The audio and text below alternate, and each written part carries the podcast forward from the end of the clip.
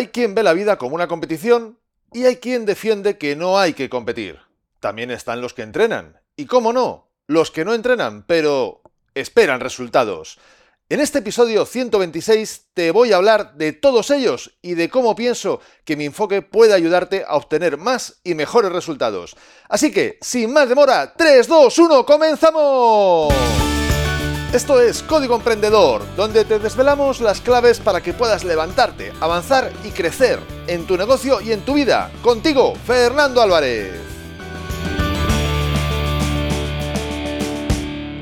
Aquí estamos, un episodio más, una semana más, siempre desde la trinchera, desde donde las personas comprometidas producen resultados, desde donde tiene lugar la acción. Y como toda acción sucede en toda trinchera, también estará ocurriendo en la tuya. Y me encantaría que me comentaras a través de las redes sociales o en la plataforma donde estás escuchando este podcast, o incluso desde el link que te dejo en la nota de este episodio, tu opinión, tu experiencia respecto al tema de hoy.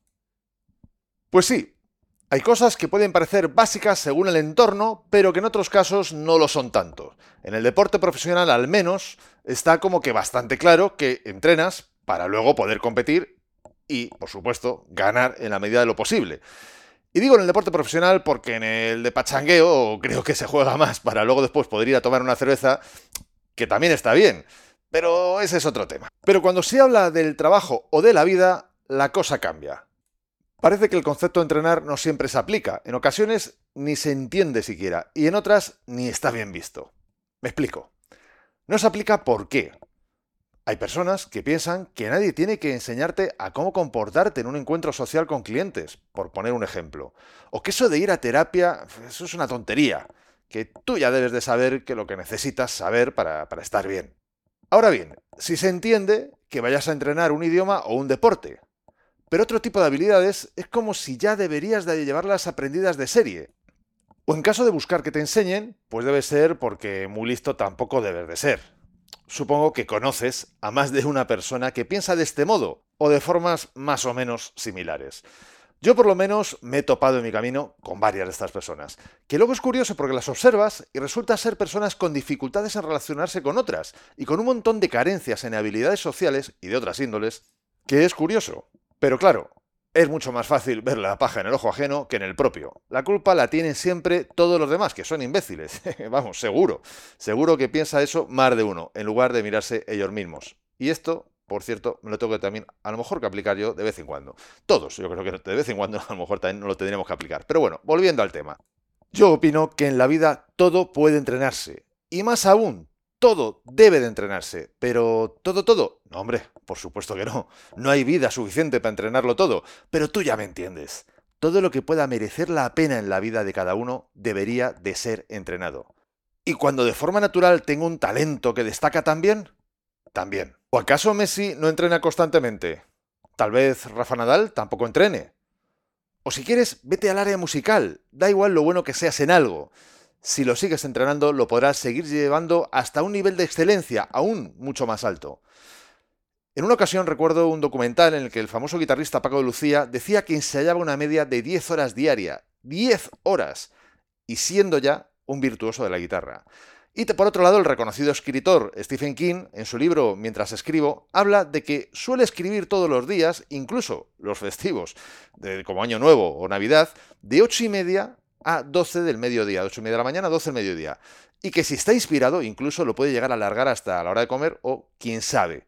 Evidentemente no publica todo lo que escribe, si no tendría un libro por mes o incluso tal vez dos. Está claro que solo se queda con lo mejor, por eso yo lo denomino entrenamiento.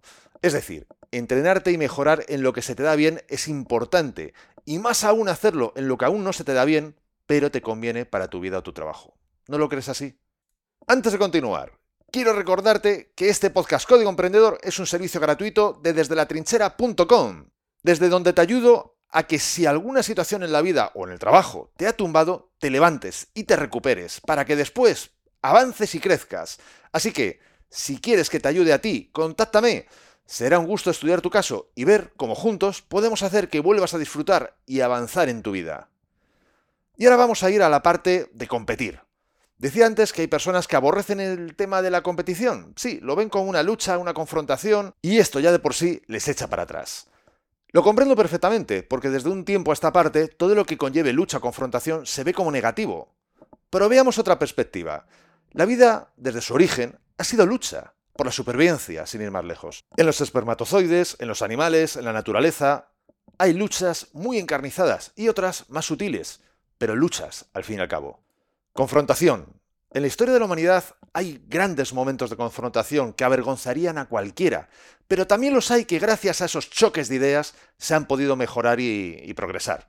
Yo mismo, muchas veces cuando alguien me confronta mis ideas u opiniones, es cuando más crezco, porque me hacen poner a prueba mis pensamientos, y eso o bien me permite ver sus fallos, los fallos de mis pensamientos, o bien me los refuerza. En cualquier caso, para mí es beneficioso. Imagino que lo mismo te ocurre a ti. Al final, como en tantas cosas, es el significado que le damos a las palabras o a las situaciones. Y yo desde aquí te animo a que le des un significado positivo a la palabra competir.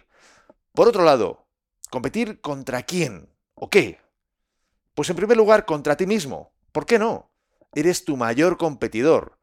¿Qué sería de tu futuro si no lograras ser mejor cada día?